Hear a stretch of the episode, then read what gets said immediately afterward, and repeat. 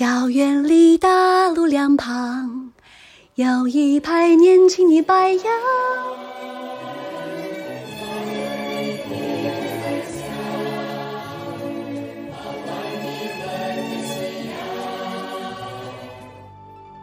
关于一九播硕最难忘的场景，应该是刚刚开学的第一天。开学的第一天吧，全校的那一次开学典礼。开学典礼，开学典礼，开学典礼，还是三年前开学典礼那会儿，二零一九年九月十二号。那会儿是在体育馆的一层，我们穿着白色的 T 恤，下面统一穿牛仔裤，大家脸上都是那种非常期待、非常新鲜、充满生气的那种面庞。每一位同学的那个笑脸。就是我最难忘、最难忘的一个画面了。那个时候可能大家都还不是很熟知嘛，那都是跟宿舍的坐在一起，然后就到了熟悉的环节，就是播放校歌，年轻的白杨唱起，嗯，然后一起唱。校园里大路两旁有一排年轻的白杨，每一个学院呢就会有一名同学挥舞起自己学院的院旗。我当时是拿起手机拍下了这个画面，呃，我心里想的是，啊，又是一个新的开始。那个时候，对于即将开始的硕士生活充满了无限的期待，因为这代表着新的学生生涯的一个开始，一个重要的标志。大家站在那个中国传媒大学二零一九新生开学典礼的红色背景的前面，所有一九级的硕士们一起照了一张整整齐齐的大合照，拍下了第一张一九博硕班的全家福。那个时候，大家也都还没有戴口罩，也不用保持社交距离，大家站成了好几排。中间是我们的辅导员张世勋老师，那张合影是我们一九播硕的第一张合影，但可能也是最后一张，唯一一张合影，因为两年制的同学已经毕业了。没有想到我们这个开始就结束了。我记得当时我们结束的时候拍照，旁边的一个男生宿舍，我们当时还叫不上名儿来，回来还会去讨论说咱们班谁谁谁长得这个。有多帅？谁谁谁又长得跟谁怎么像？哎呀，我觉得当时好像，不管我们来自哪里，不管我们本科的专业是什么，或者不管我们过去有过什么样的经历，但至少在开学典礼那个时候，好像大家都是少男少女，好像大家都是小朋友，都在对自己的研究生生活充满了期待，充满了热情，充满了美好的愿景吧。我记得校友的代表金一丹老师曾经讲过一句话：要用未来的眼光规划当下，用动态的视角审视传媒。未来从现在开始。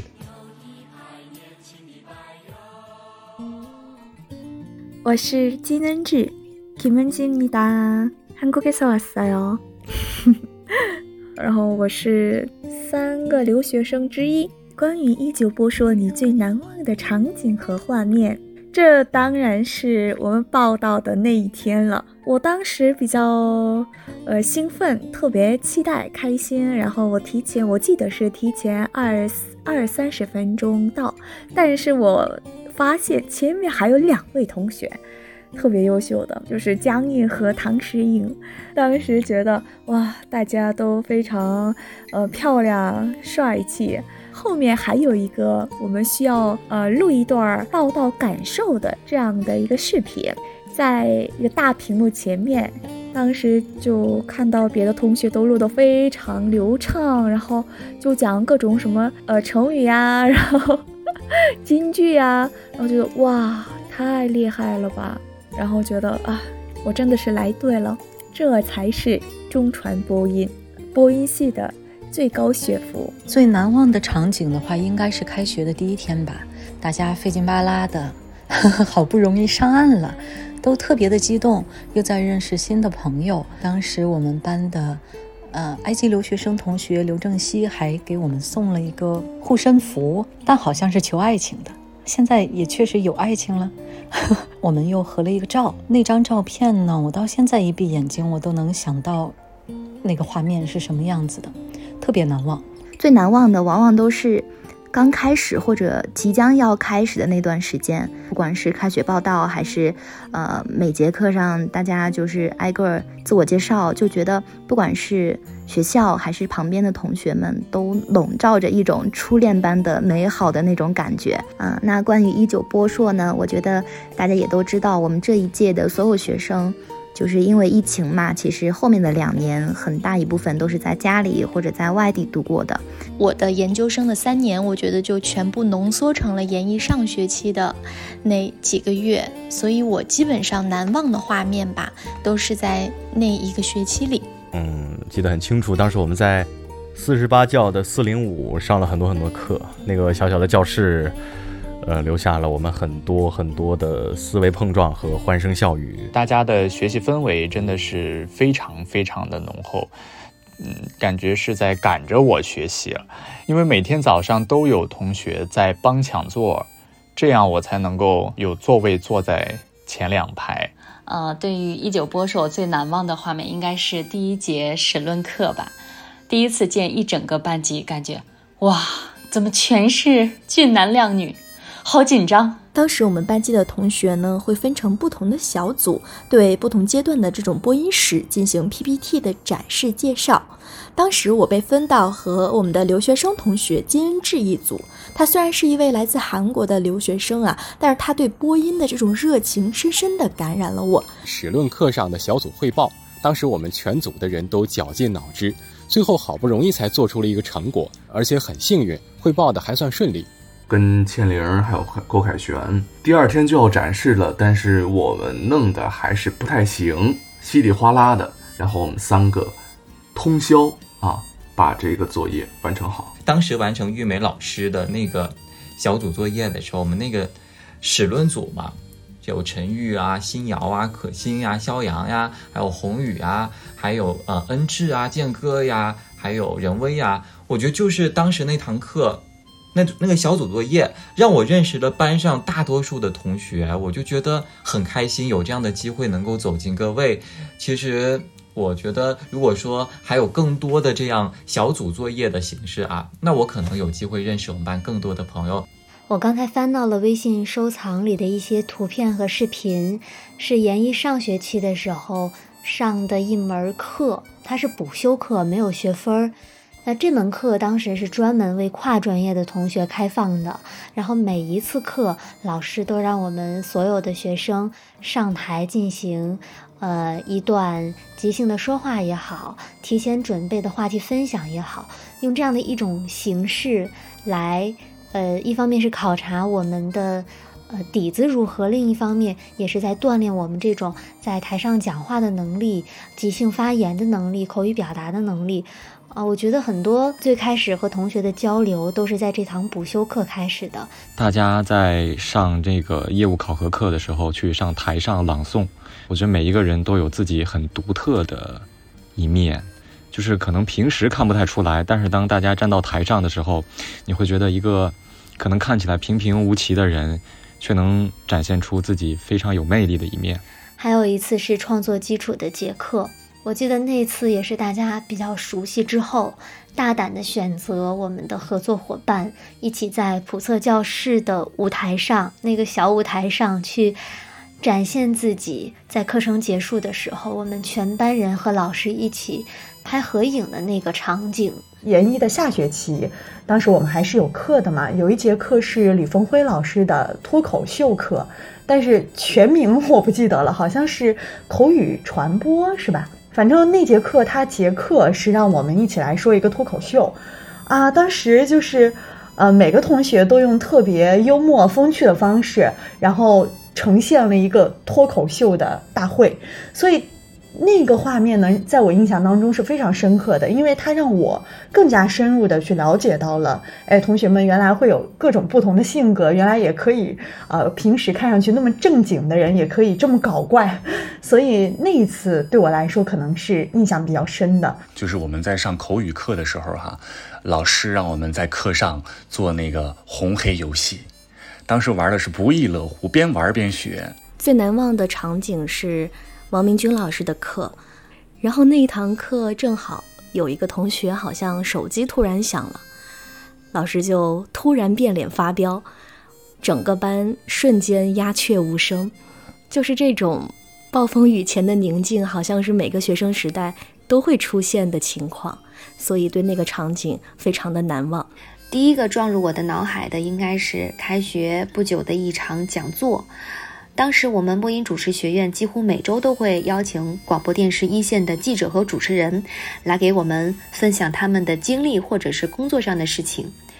那场讲座的主题是讲好中国故事，邀请了一线记者，他的分享很生动。当时我的情绪就一直跟着他的故事起起伏伏的。当时我就觉得。新闻人用自己的笔杆子，用自己的镜头，用语言去维护自己的祖国，为世界展示一个最真实的中国的样子，这也是我的理想。这种信念和理想的传递，也许也是学校设置讲座的初衷吧。当时我就觉得，啊，这个学校来对了，这里有我想要的，有与我产生共鸣的地方。二零一九年的秋季学期，也就是我们研一的上学期，呃，听一次康辉老师的讲座吧，是给我们上的专题课。我当时就想啊，哇塞，这个康辉老师、海霞老师等等这些著名的播音员主持人，就是我们的直系师哥师姐，是我们的前辈，能够来给我们做讲座，呃，给我们讲解。专业学习或者是理论学习上的知识，我们是莫大的荣幸啊！大家一个个听的都特别认真。呃，一起参加姚喜双老师的讲座，因为那场讲座我是真的很有认真在听，然后觉得受益匪浅。嗯，一起上课呀，这些场面其实都还是挺珍贵的，特别是对于现在疫情我们去不了学校，我觉得所有曾经在校园里的画面都很珍贵，很珍贵。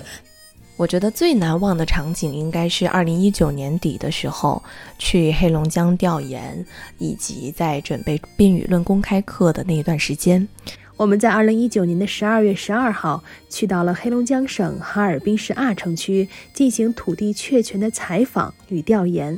那个时候，我记得经常跟王大锤呀、方婷呀、雪琪呀，我们经常在学院里面上课，上到半夜。嗯，有时候呢，我们也经常在中南 F 区的幺幺幺杠幺这个空宿舍里面讨论问题到深更半夜。所以我觉得在那段时间，不仅仅是时政知识增长的很快，专业知识也稳固了不少。最主要的是让我交到了这几位好朋友。最难忘的一个场景，我觉得就是一起去代表。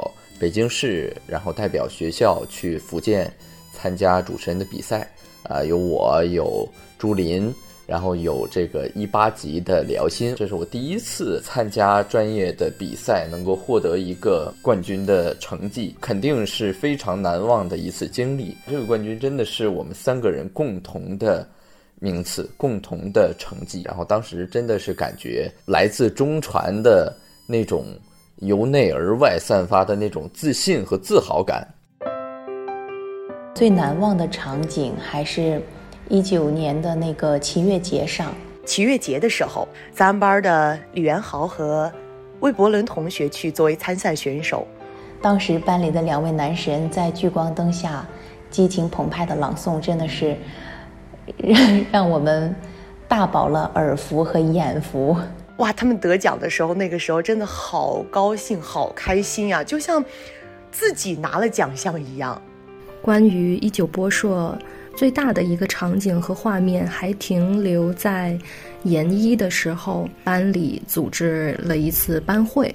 呃，我记忆特别深的是，呃，当时还发了很多小零食，呃，像小饼干啊什么的，还有酸奶，啊。对，然后我就觉得哇，大家一起聚在一块儿，很有那种一边开 party，然后一边去聊，呃，聊天的那种感觉特别好。可能有的同学也是这第一次班会啊，但是我的稍微有点特殊，因为当时我请假了，所以我并没有到场。是因为当时我向老师请假的时候，我都能隔着屏幕都能感受到、想象到老师当时脸上的这个表情。像当时咱们班第一次班会的时候，就选到了去参观传媒博物馆，那个时候我们有在老西门还原的老西门那儿也拍下了一张全家福。真的，我觉得好像我们被我们称作自己是小白羊，更多的就是这样的一种广院情节，一种心灵的凝聚。嗯，我的广元记忆是什么呢？好像是眼泪吧，印象最深刻的就是眼泪了。嗯，开学的第二个月就被中介坑，然后连夜搬家，委屈的眼泪，呃，留给齐月姐的眼泪，然后比赛的时候嫌自己不争气掉的眼泪，写论文写到自闭焦虑的眼泪，嗯，答辩完之后感谢我导师的时候，我一把鼻涕一把眼泪，感恩的眼泪。嗯，是真的很荣幸能够认识到，呃，我们班这些优秀、可爱而且真诚的同学们，更加感恩我的导师玉梅老师。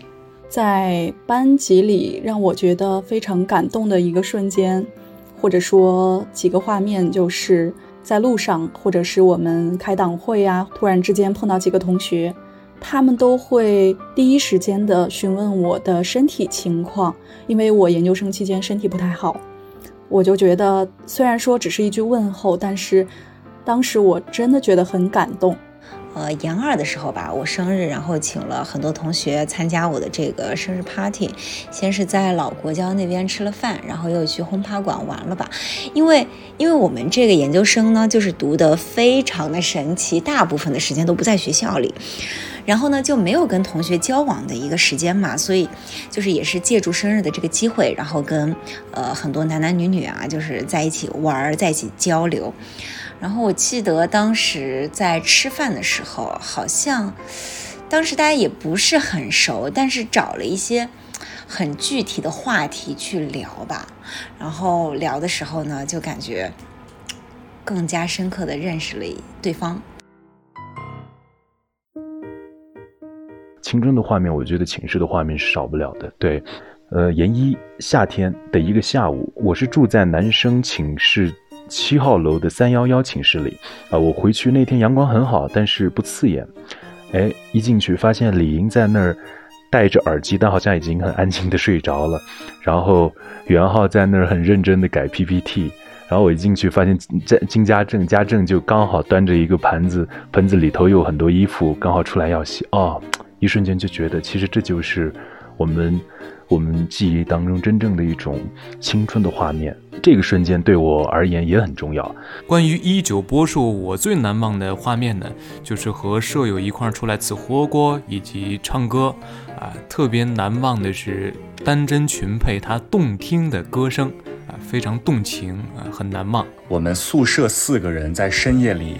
边吃边喝边看电影儿。我们宿舍每周都会有一个宿舍电影之夜，啊，主题一般是看一个恐怖电影。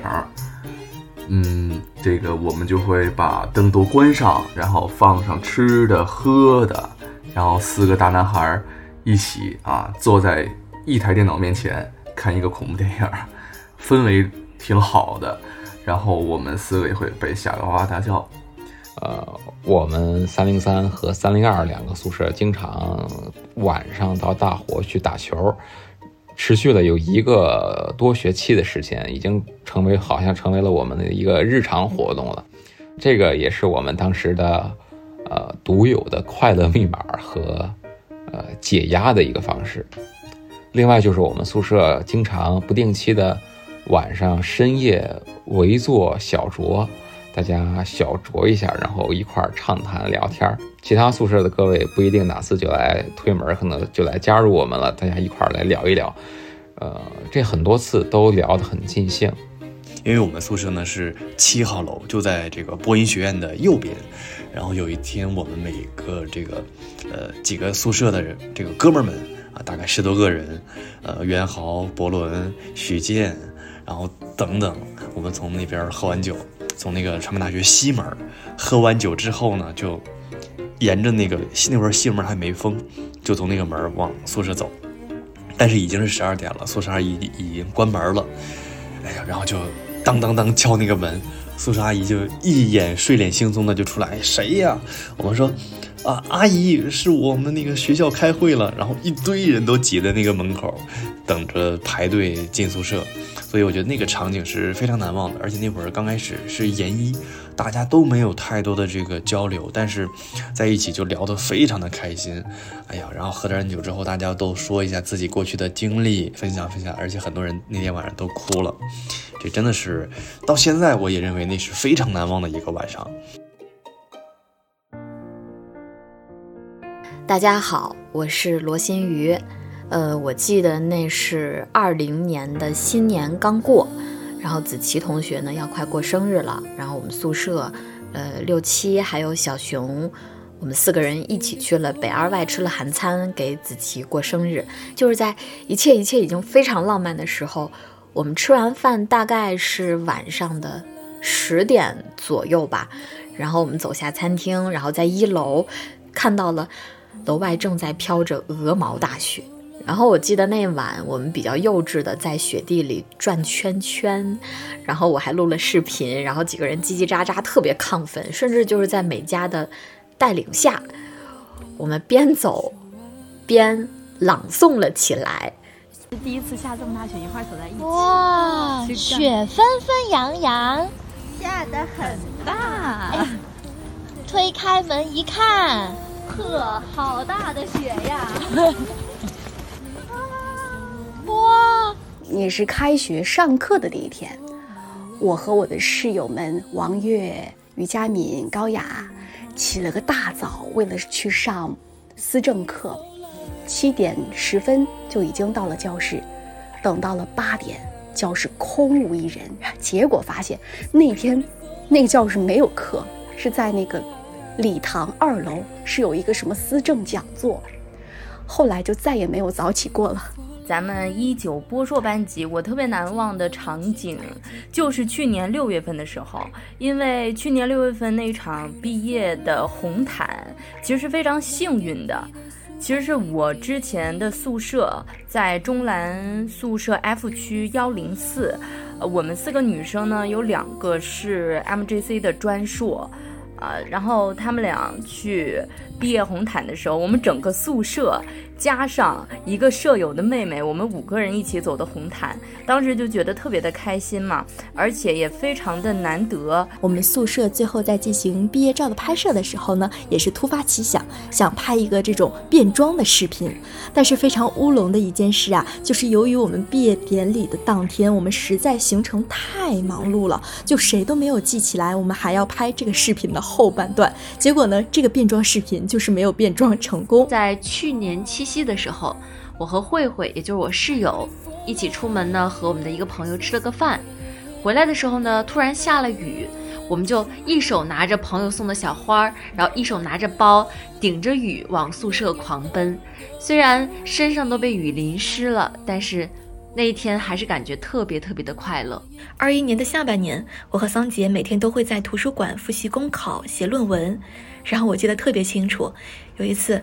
我刚好是在看资料分析的网课，然后桑杰他就过来跟我说，今天外面的夕阳特别好看，我们要不要去北门的天桥上面拍照？那时候刚好是晚饭时间，从图书馆到北门一路上有很多的人，然后我和桑杰就牵着手，绕过了一波波的人群，然后一口气跑到了北门天桥。等我们到了之后，我们才发现我们好像来晚了，因为上面都是人都在拍照，然后我们两个人就透过拥挤的人群，然后拍了几张照片。虽然效果不是很好，但是我一直记得那天桑杰他牵着我跑在我前面的身影，还有那天落日的余晖。Hello，大家好，我是唐诗莹，啊，可能是整个一九播说三年里头，在群里最为活跃的存在了吧？呃，因为总有大量的内容要转发，总有很多的事情需要去艾特大家。但说句实话呢，可能作为班长最失败的一件事儿，就是还有很多人的脸没有认全，甚至是没有来得及说上一句话，就要匆匆告别了。这三年，其实在我的记忆当中是极为平淡的三年，甚至可能今后想起来会觉得很模糊，没有什么太多难忘的事情，一切都好像被安排好了，按部就班的去执行。但是值得庆幸的是呢，偶有波折吧。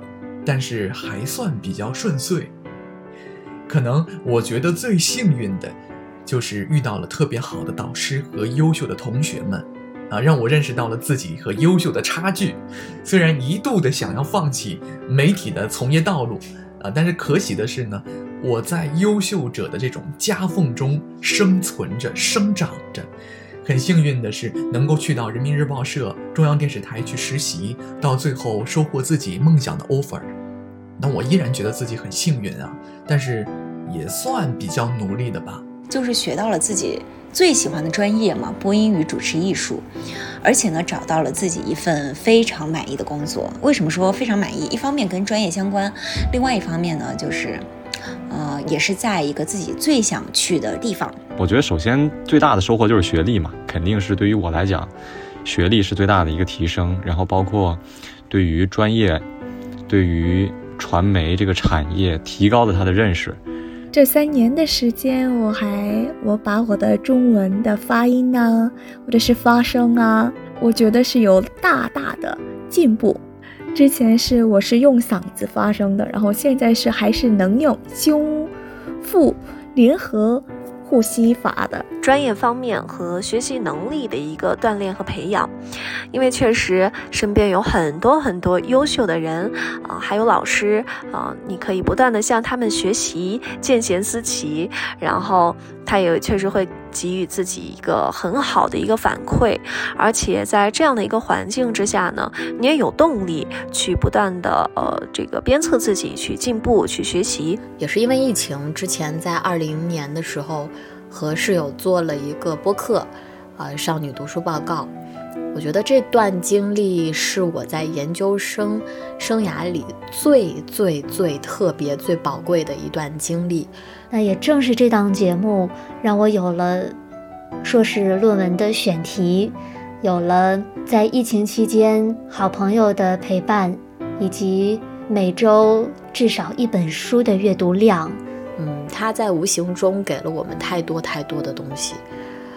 它可能只是一件很小很小的事情，就是小到我们都没有想过它会有之后所带来的各种各样的影响，包括我们未来的很多，比如说工作的选择、未来的发展方向，以及一些我们可能都不是很在意的小事儿上，它都提供给了我们很多的帮助。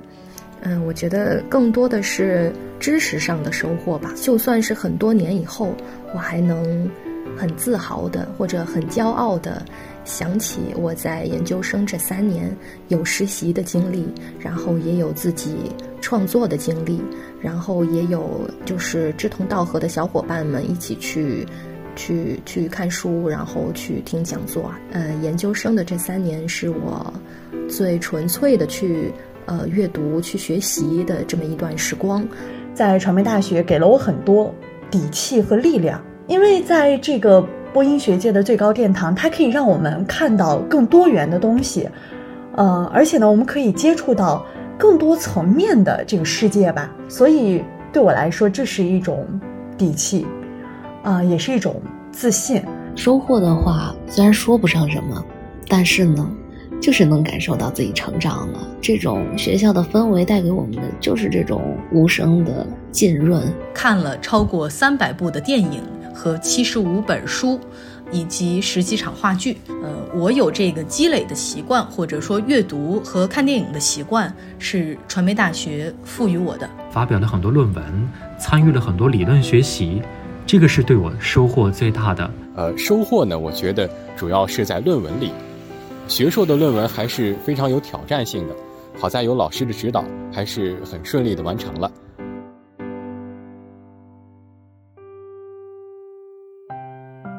广院的这段研究生学习时光，还是带给了我深厚的师生情谊、同门情谊、室友情谊和同学情谊。跟着老师学习了怎么做学术，怎么扎根，从老师身上也学到了很多。对待学术、对待专业，从高从严，在生活的态度上求真求美。我经常跟别人说，我的研究生上上的特别值，因为我的校内导师、校外导师都非常非常非常的用心和认真。我也经常开玩笑说，嗯，我的校内导师翁佳老师是我的老闺蜜，我们俩正好差两轮儿，都是属鼠的，性格特别相合，而且我们的口味儿也是一样的，所以经常一起约饭呐，嗯，去聊天呀，包括还一起做过美容，所以我特别的感恩学校的课程。教学，我的导师给了我很多理论上和专业上的提升和学习，然后班里很多优秀的同学，嗯，他们都是那种既优秀又努力，而且生活都又过得非常多姿多彩的那种，他们都给了我很多正向的影响。呃，知识的丰厚肯定是一个方面，但是更重要的是。结交到了很多非常优秀的人，跟他们成为了好朋友。他们也带给了我很多的能量、快乐和帮助。无论是一个师门的同学，还是我们一九播说班的每一位，我都觉得，呃，每一个人都很宝藏。我觉得最大的收获就是认识了很多志同道合的好朋友，认识了很多志同道合的朋友，比如说我的同门，还有我的室友，大家在一起特别的开心。还有，呃，彭科、倩玲，还有李莹。啊，副总，还有李文硕、龙哥等等等等啊，我一时也可能说不全。真的，我觉得这这种友情，可能无论以后我们去到哪里，都是会历久弥新的。呃，大家一起在平日里生活也好啊，呃，娱乐也好啊，然后这个呃，还有少量的学习也好啊，对吧？少量的共同学习，呃，很开心。可能三年之后、五年之后、十年之后，大家再聚到一起，哎，再来。回忆这段，呃，青春的记忆的时候，我觉得会别有一番的感触。这三年，我收获了非常难忘的同门情谊，值得我珍重一生的友谊和爱情。在爱情方面，我觉得，在这个世界上总会有那么一个人是属于你的，而南希就是属于我的。嗯，在友情方面。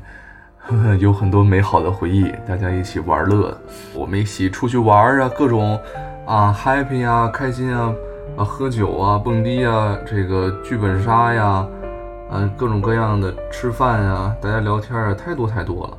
有了很多好朋友和同学们，正是因为这几年有这些人有你们，这几年的广院生活才是不一样的，是生动的。所以我觉得这几年。呃，能跟朋友们分享生活，我的生活里有这些人，我觉得这是我最大的收获和财富。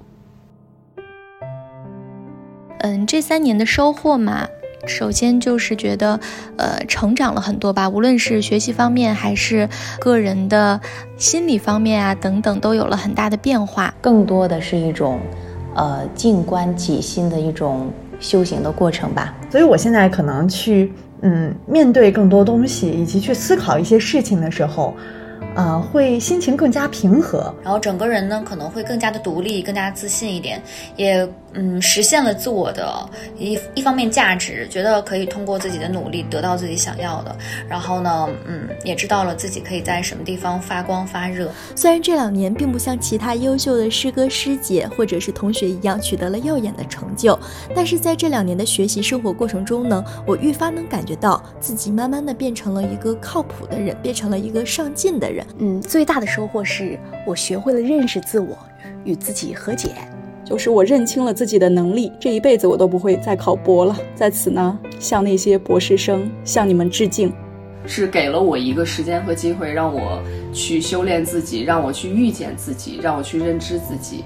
所以我觉得我的收获可能是收获了一个更加成熟的自己吧。这个是我目前最深刻或者最真实的一个体会。也有很多同学，尤其是和我接触的时间比较长的同学，也都在说，啊，在这两年的时间当中，感觉我在长大了，尤其是会花时间停下来，花点时间发呆，花点时间和自己对话。其实原来的我总是效率至上，所以绝对不会停留下一分一秒去追寻快乐。去追寻愉悦，但是现在我发现，能够停下来和自己对话，也是一件非常重要的事情。认识到自己的一些不足，发现自己的软弱，嗯，去正视失败，正视成功，去感恩好运，等等。感觉自己变化了非常多，心态变好了很多，经过了一个人生的坎儿吧。虽然当时很崩溃，但是逐渐的开始有了更好的自我认知，开始自洽，开始不那么受到原生家庭的一些问题的影响了，也越来越多的对心理学的知识有了更深刻的了解，也甚至让我变得。因为我的自洽，而我身边的人不由自主的都会想要跟我对话，想要寻求我的帮助，这个是我觉得对我人生来说都非常重要的一一个收获。尤其是我的导师对我的影响非常大，他的人生理念和他的一些心态态度，对我们应该说影响都非常大。他经常说的一个话是：“啊，扬起生活的风帆，或者是发生了一个事情之后，他可能说啊，就算。”怎么了又能怎么样呢？比如说，假设失败了，那就算失败了又能怎么样呢？我以前是一个特别卷的人，也同时很渴望成功，害怕失败，自己就像一个陀螺一样，天天拼命去努力。后来发现，在受到我的老师以及一些前辈们的影响之后。我逐渐的开始有张有弛了吧，放松下来，有时候也不是一个可怕的事情。我前两天看到一个故事，一个在森林当中行走的夜行人迷了路，他的手电筒呢只能照亮前方两米的路程，就是靠着这两米的光，他走了一整个黑夜走了出来。可以想象，如果说最初他就能够俯瞰到整个森林，可能他一早就因为恐惧和绝望而放弃了。正是因为他每一步只能沿着手电照到的光亮前进，所以就渐渐地走出了深山。我想说的是，读研和来到广院都不算是我按部就班规划出来的，但是却让我意外地收获了很多意外惊喜。收获很多，但是遗憾更多吧。如果说。有遗憾的话，就是疫情，疫情，疫情，疫情，疫情，疫情，疫情吧。青春才几年，疫情战三年。对于一九播硕的同学而言，就是从开学到毕业的三年。一共就三年，给家待了一年半。因为疫情啊，这谁能不遗憾呢？感觉因为疫情偷走了我好多好多的校园生活。我现在甚至都没有见过学校的春天。每年春天的时候，我都不在学校，因为疫情的原因，大家很长时间都不在学校。我跟很多同学还没有来得及好好的深入沟通，就这么毕业了。其实还想再去球场多打几次球，再去游泳馆把自己的会员卡次数给用完。其实很想去学学校的一些角落走走看看，呃，然后我觉得我本来计划也是最后一个月毕业月，六月是在学校度过的。这也这也没有成，这应该是个遗憾。但我相信未来会以校友的身份重新回去，对，重新转转。二零年的疫情来势汹汹，让我们仅有的一起去上一年课的时光被瓜分了将近一半。疫情改变了我们的学习和生活方式，也促成了我的一大遗憾，就是没能和导师和同门在演播室一起上导师课。线上的学习比起线下。会缺失很多具身的体验感、真实感和趣味感，嗯，有时候会觉得有些不得劲儿。也许是因为啊没有教室的这样的一个上学体验，所以总觉得是有些不太真实。更别说到了研二、研三，很多同学可能都没有见过面了，没能坚持每天练声。我还记得当时考研的时候立 flag 说一定要好好练声。此处应该有打脸声，没有入党啊，然后没有更认真的去利用好这三年的时间，没能好好静下心来读书，这应该是我一辈子都会后悔的事情。遗憾也稍微的有一些吧，呃，我觉得可能还是因为自己的这种性格的原因，其实有的时候会有一点摆烂，错失了很多参加呃更大的、更多的。这种更有意义的活动的机会，你比如说没有机会参加到冬奥的活动当中，我没有一次好好的去咱们对口的媒体去实习过。我所热爱的的专业，我可能没有办法继续去做了吧，要去面临一些现实问题。遗憾的话，就是我觉得没有 毕业的红毯了，可能啊，可能没有毕业的红毯了，然后也没有说穿上学士服在学校里面去拍照，没能及时的拍上穿着硕士服毕业的这样的照片。可以返校的话，我觉得我希望拿上我的学位服返校去拍一套毕业的照片。那因为我是一个比较慢热的人，所以我感觉，我觉得大家也是，就是没有真正的和一九波硕的。同学们热络起来，就马上到了要告别硕士生活的时刻了。还没来得及跟大家好好一起同窗学习，还没来得及好好的感受校园的生活，就要毕业了。觉得还没有来得及跟大家很深入的去了解吧。如果是线下的话，可能还会有一些小组作业呀什么的。嗯，我们还能在一块儿讨论。跟大家相处的时间没有很多，其实有非常非常多的同学，我知道他们人都很好，但是没有什么机会跟大家出去玩，或者没有什么机会跟他们接触。确实，我觉得每个人都是一本书，我没有来得及去品读每一每一本书哈。我很遗憾，没有留下更多的照片和视频，可以在日后有更多的回忆。我也很遗憾，没有更多的去展现自己，让大家认识我。三年的研究生有两年半都是在疫情期间度过的，所以没有办法把同学们的名字和脸一一对上，甚至于微信群可能还没有加全。有的同学，我们的聊天界面还停留在刚加上好友的呃那一刻。然后，要么就是有的同学甚至都没有加上微信，连一句话都没有说过，就是感觉没有更深入的去了解大家。我认为，我期待的是可以有更多那种深入交往的友情吧，但是因为疫情的一些限制，以及就是各个同学之间，呃。各方面背景的一些差异嘛，毕竟是研究生，就各个背景的都有，所以就可能交往的机会会比较少。这个让我其实有一段时间挺苦恼的，因为我会觉得有一点孤独。如果说有遗憾的话，就是没有第三年。呃，因为是两年制，所以呢，呃，很多事儿可能跟大家，嗯，不同步、不同频。少了很多跟大家相处和交流的机会。今年上半年疫情又开始反复，然后又像之前一样，呃，线上上课、线上毕业、线上答辩，就有时候觉得好像我们之间的很多故事还没有开始，怎么就这么容易结束了？很多。还没有完成的约定，同学，我们本来约好了一些要去玩啊、吃饭啊、唱歌啊，都没去成。我总是在想，如果没有疫情，也许我们原本就非常融洽的同门关系会更加的紧密。倘若没有疫情，我们会更积极主动的、更加紧密的联系在一起。但是，我想，无论怎么样，疫情已经发生了，这件事情是不会改变的。唯一能改变的是我们对于这件事情的看法。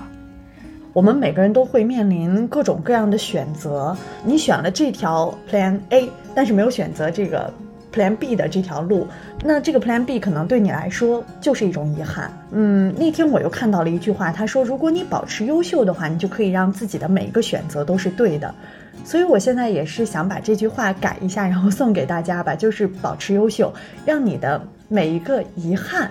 啊，也都可以变成一种自己人生中的惊喜吧，不要把它看成是遗憾，反而要把它转化成为一种收获。四月的时候，我回宿舍了，呃，当时我在宿舍住着，会发现一层楼只有三四个同学，然后大家也都碰不上，就打照面呢也很难，这让我经常闪回我们研一上刚开学的时候，呃，就宿舍里真的是。全是人，然后一到呃早上、中午或者晚上这样一些洗漱的高峰期，我们都会无数次的在狭窄的走廊里擦肩而过，以至于呢，我们当时有几个同学会开玩笑说我们是洗漱间友谊，或者说是呃刷牙友谊、呃上厕所有谊等等之类的。嗯，这两个画面的对比，呃，对于我来说是有着比较大的遗憾和比较强烈的冲击的。因为我总是会想，有的时候在宿舍走廊里的那一次擦肩而过，可能是我们这一个阶段，或者说未来多少年、未来一辈子最后一次擦肩而过了啊，有点 emo 啊。很多同学，我见他们的上一次已经是，可能是前年或者是已经去年了，就是我们都没有机会面对面的和各位说一声毕业快乐，大家依旧博硕的同学。所以我就希望，如果说真的大家有在听这个音频的话，我想通过这个声音这个频道，跟各位在网络上说一句，祝各位毕业快乐，前程似锦，期待。在这个盛夏，我们能够线下相约，能够再拍一次毕业全家福。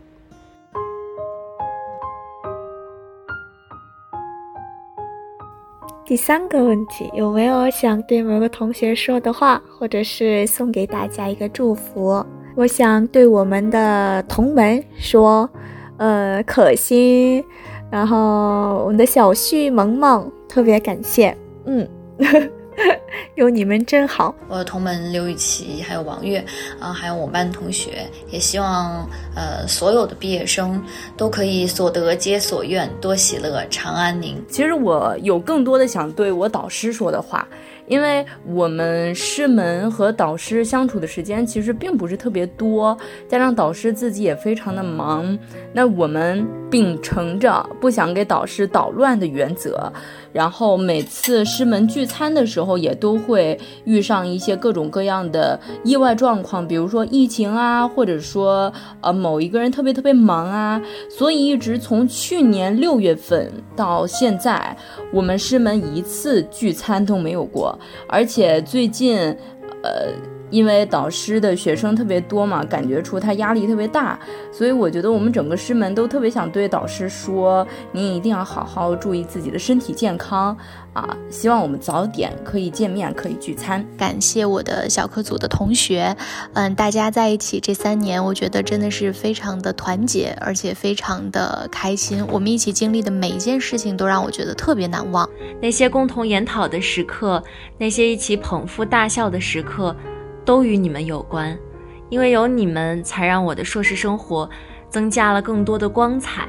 未来也要一起加油呀！无比怀念着我们小课组，嗯，一起早起练声，一起排作业、录作业的日子。我的小课老师是王群，王群老师，好家伙，他对练声的要求是最严格的，所以在研一那个上课那段时间，真的雷打不动，真的下雪天，你说那个手冻得多厉害。我们也照样去练声，各位真的，我就想到我们练声的话有固定的地方嘛，每个人都有自己的风水宝地。我们是靠着那面红墙，那面红墙上真的沾满了我们小组的那唾沫星子，真的味儿太重了。连夜上学期的时候，我们几乎每天早上都会在那个地方练声，然后我只要稍微的侧一侧我的身子，就可以看到我另外四位同门非常认真练声的背影。王群老师他早上会骑那个电动车。他电动车他会放在那个犄角旮旯那个地方，真的很有意思。他也不锁，就感觉绝对不会有人偷他那个车。每周每周五的，嗯，哎呀，我我竟然忘了，好像是每周五的导师课吧，然后。我们就会一起和群哥唠嗑，一起录音，然后听群哥的点评。然后我记得有一次，群哥他为了让我们放开声音去朗诵海燕，他就让我们一个一个的爬到那个录音间的台上、窗台上面，然后去朗诵。那节课下来之后，我们五个人的嗓子都有点不舒服。每周的导师课结束之后呢，我们都会一起聚餐。所以我和欧阳就是我们组唯二的 两个女生，在那个冬天就真的是胖到不行。我们当时就立了一个 flag，就是在毕业之前，我们把自己还有跟群哥、跟导师在一起的，在相处的一些点点滴滴，把它记录下来，做成一个纪念册。结果没想到，那一个学期结束之后，就遇上了疫情。然后长时间在家，大家就再见一面就特别不容易。后来一直到毕业，嗯，我们那个纪念册也没有完成，这也算是一个小小的遗憾。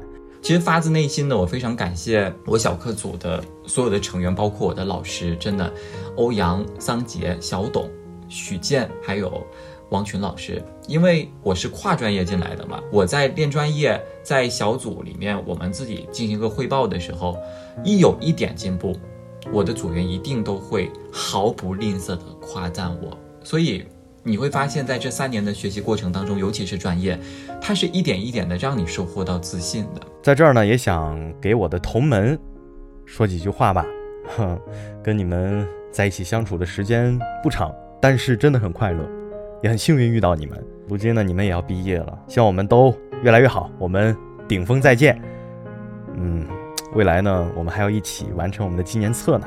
千言万语汇成两个词儿，那就是感谢和感动。那可能我们都没有办法去参加学院的毕业典礼，呃，就是希望疫情能够尽快的结束，嗯，让大家都能够回归到一个正常的生活，然后早早的实现我们的毕业旅行吧。一个人在北京求学，如果没有同学和朋友的帮助，那生活肯定会非常艰难。但是我很幸运。我遇到了室友新阳、方婷，还有好朋友富饶，他们三个可以说是我在广院生活的快乐源泉。我的室友小冯、小何还有富硕，我们当时研一的时候真的好开心。上课的时候，有的上课上到十二点嘛，放学了，然后我们就开始出去外面吃饭，那个叫忘了。我们吃完之后回来大概一点钟，然后下午没课就睡。一睡睡到六点，外面天都黑了。各位，你能想象吗？这个寝室人到底有多懒呢？更多的是想对一些我的好朋友或者我的舍友们吧，就是我希望，嗯，大家可能现在也都二十多岁了，二十五六岁了，其实正处于人生中最美好的时间。嗯，大家不一定有的选，但是我希望在未来，大家依然能够是像我们在开学典礼上碰到的时候，那种朝气蓬勃的样子。我希望大家都能够自由的、快乐的、充实的度过这一生。首先是对我朝夕相处的三位室友李元豪、郑海超、胡玉阳的祝福吧。呃，感谢你们的忍耐啊，包容我的一些在平时生活当中一些不好的习惯，我还有待改正。和你们朝夕相处的每一天，我都觉得非常快乐，也是我的荣幸。呃，我很幸运的遇到了一九播硕的大家，也很幸运的能够遇到 F 区幺零六的其他三位美少女。希望在依旧如此艰难的二零二二年，大家都能够找到理想的工作，碰到想要去爱的人，啊，然后生活开心，熬夜不会脱发。不会长痘。我特别幸运能和啊我的好朋友们在一个宿舍，而且。呃，这三年吧，哪怕是后面两年大家没有再住在一起，但是呢，嗯，我们始终都没有断了联系，这个让我觉得非常的温暖。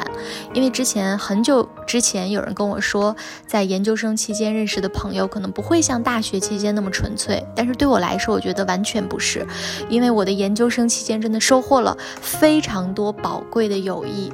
马上就要毕业了，我想跟我的室友。王姐、凯凯还有小桑说：“嗯，非常感谢你们的陪伴，也非常感谢研究生三年能有你们做室友。他们都是那种非常优秀又温柔，然后又非常有趣的人。我觉得我们在一起相处，就感觉宿舍的生活就像在家里一样舒服。嗯，也希望以后我们能够经常见面吧。”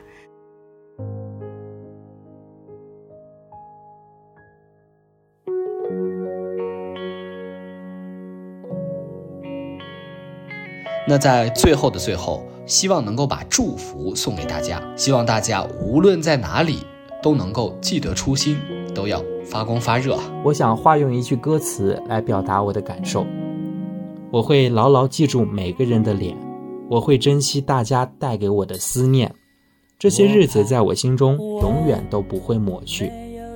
祝每一位一九波硕人挺拔向上。永远是一颗年轻的小白杨。嗯，最后我是有一句话，就是我在目前在西藏拉萨，我在这里呢，衷心的祝班里的每一位同学，希望大家未来不管在哪一个行业岗位上，都能成为最好的自己。扎西德勒，谢谢。祝大家越来越好，毕业快乐。其实硕士这段缘呢，网络一线前，相信有缘终会再见。呃，祝大家前程似锦，干巴得。人生海海，愿此心成名；牺牲于世，愿敬意如初。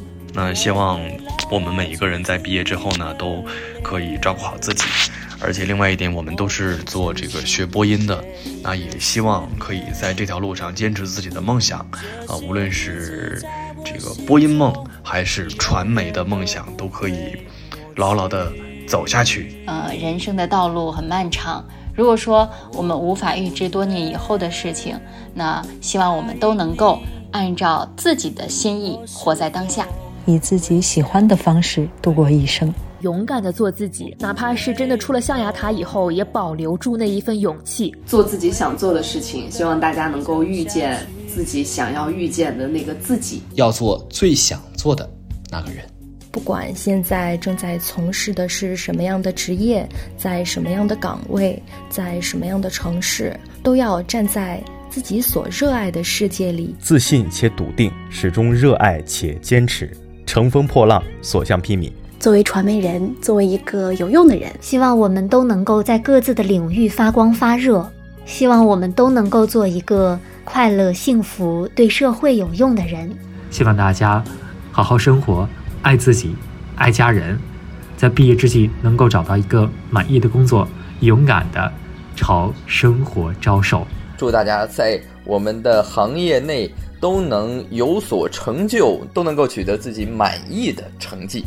希望大家都能够暴富，苟富贵勿相忘。祝大家毕业快乐，能够找到好的工作，在以后的生活中呢，也希望大家都能够一切顺利。希望大家在人生的这个下一个阶段。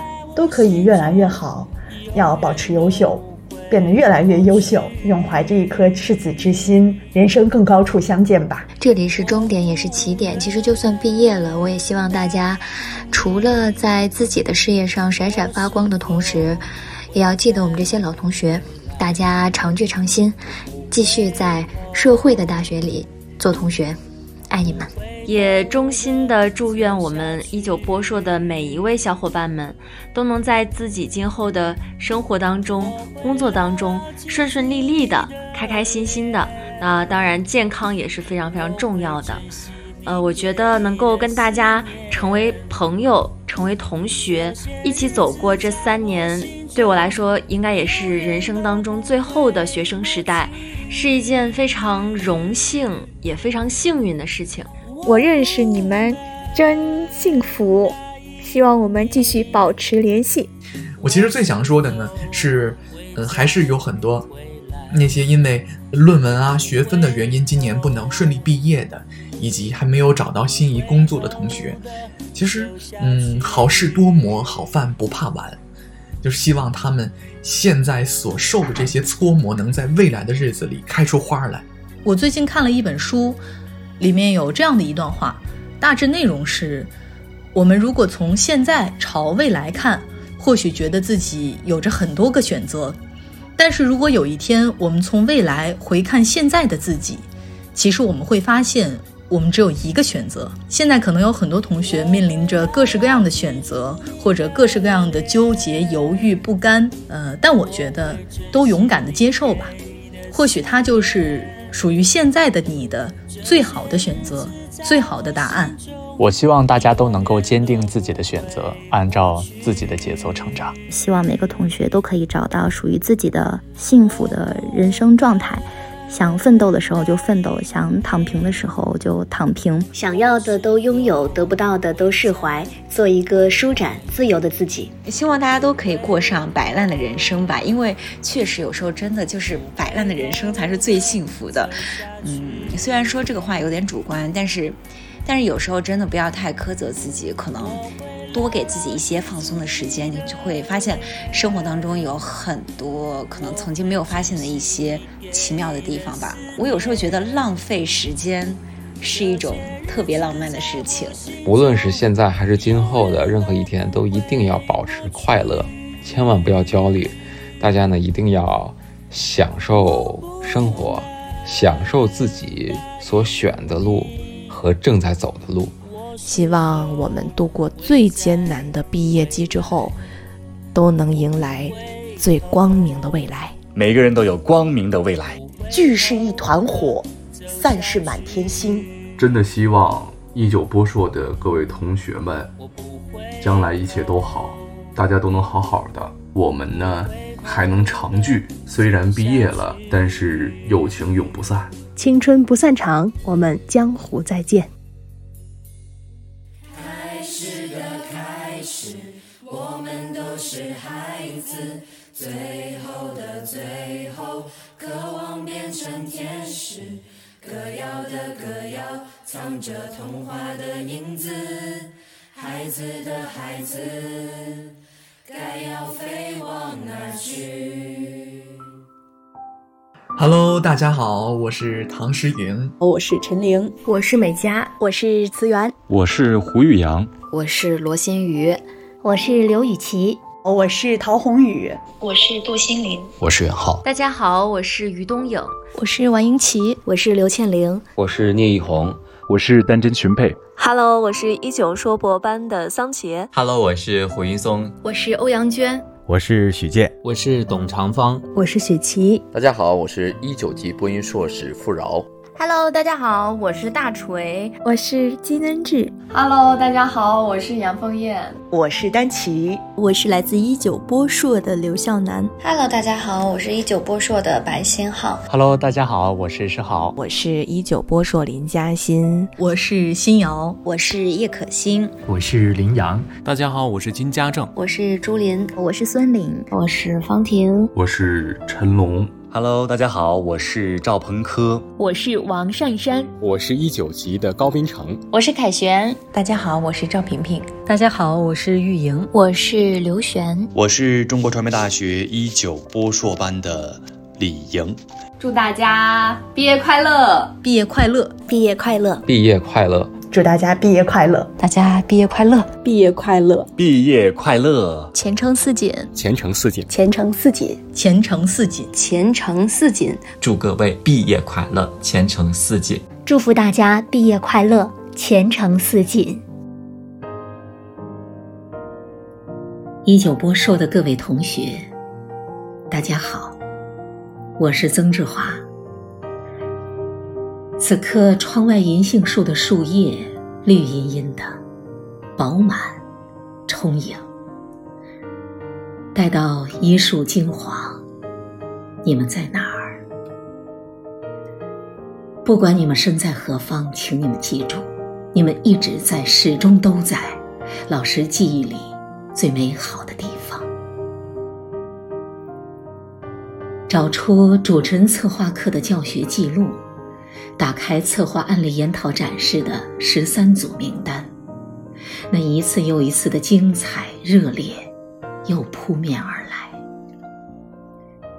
三人、四人之间的有机配合，理性和感性融合的分析，思考题互动的火花碰撞，每一场都令人回味、想念。看到一句话，说：“不能永远热泪盈眶，一瞬间就够了。”是啊，不能要求学生永远都在校园，能让老师陪伴你们度过你们人生中最明媚的青春时光，就知足了。祝福每一位同学平安。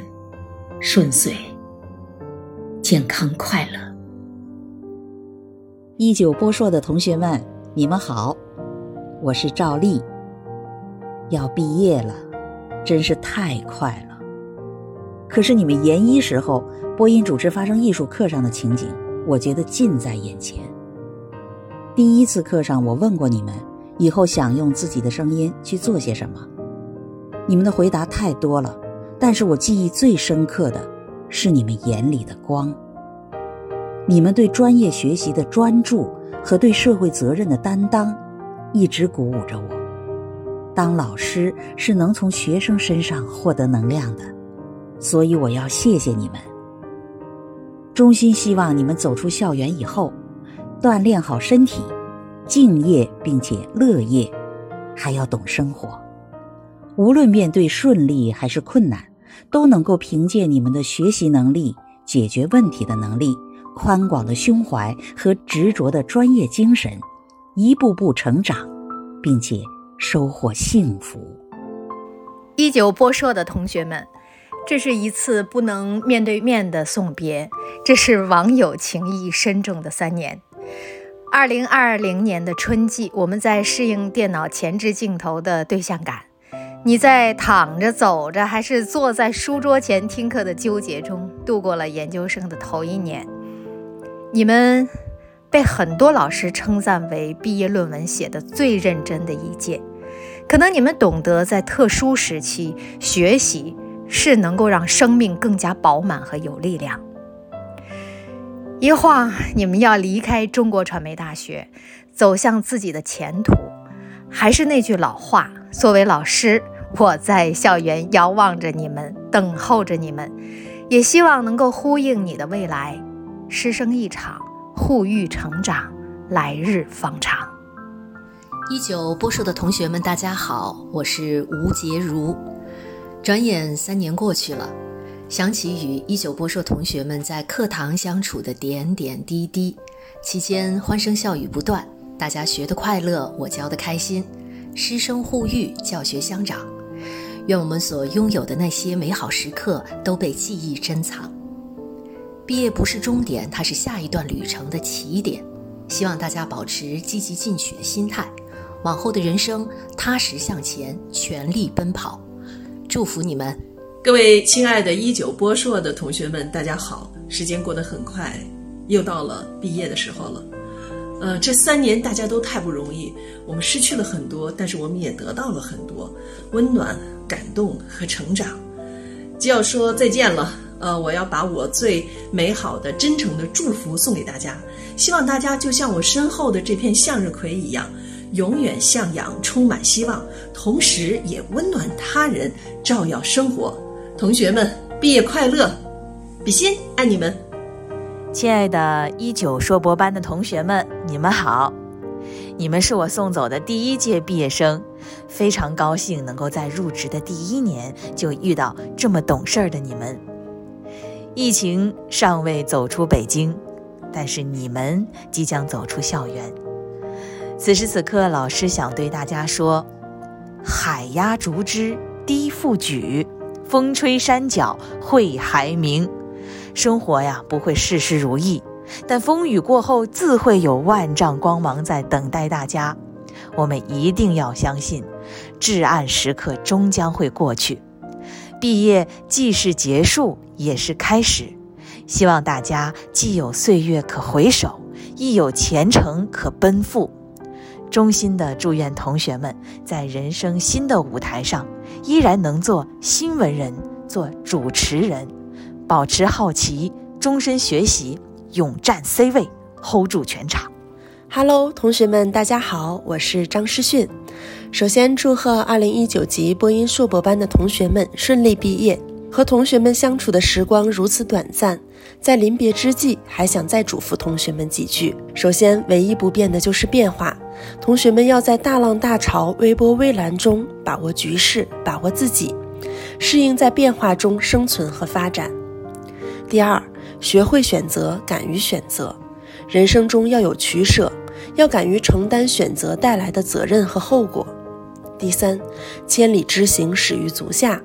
在有所作为前，在无声处一点一滴的积累尤为重要。希望大家在破土而出的前夕，能够守住寂寞，扎扎实实的走好人生路。愿你们的每一天都过得精彩，愿你们的人生如太阳般坚定而耀眼。同学们，前程似锦，毕业快乐！一九波硕和波博的同学们，你们好，我是你们的班主任徐丽老师。要毕业了。想想我们第一次见面，窗外还是初秋的风景。那时我坐在核桃林里，看着你们背着行囊，带着纯真的眼神，憧憬着新的校园生活。我真是特别喜欢你们。现在窗外的风景已经盛夏，你们又再次收拾行囊，迎接新的未来。这三年过得真的是太快了，甚至于有的时候我都有些恍惚，觉得有点不舍。虽然因为疫情的原因，我们可能没有搞更多的活动，我们见面的机会可能也不多，但是相信，我们前面在专业课上那些欢快的交流，那些关于诸葛亮的笑话，那些疫情当中天天的催促和信息打卡，那些朋友圈中的互动，可能都会成为一些闪烁着璀璨光辉的小玻璃片，啊，留在你们，还有我，在二零一九年到二零二二年的这段回忆里。同学们，无论未来在哪里，这段时光会永远将你们绑定成一个集体。无论未来在哪里，这段时光都标识了咱们共同的身份。所以，请在未来认真的打拼，认真的生活，既为了你们个人，也为了中传一九级播音硕博班这个集体，为了中国传媒大学，也为了中国传媒大学播音主持艺术学院。同学们。祝你们毕业愉快，祝你们在未来实现梦想。到那时，我会回到二零一九年初秋，那个曾经咱们一起开过全体会的教室里，等待着你们汇报你们的消息。再见，同学们。时光，日夜流淌，开启宇宙洪荒，流浪。无知可以只顾待月踏霜，盛放赤裸黄土也能矗立白杨。愿长冷风过境种太阳，所以我们跌跌撞撞也长出了信仰。无波无光，海面寂静，狂澜暗藏。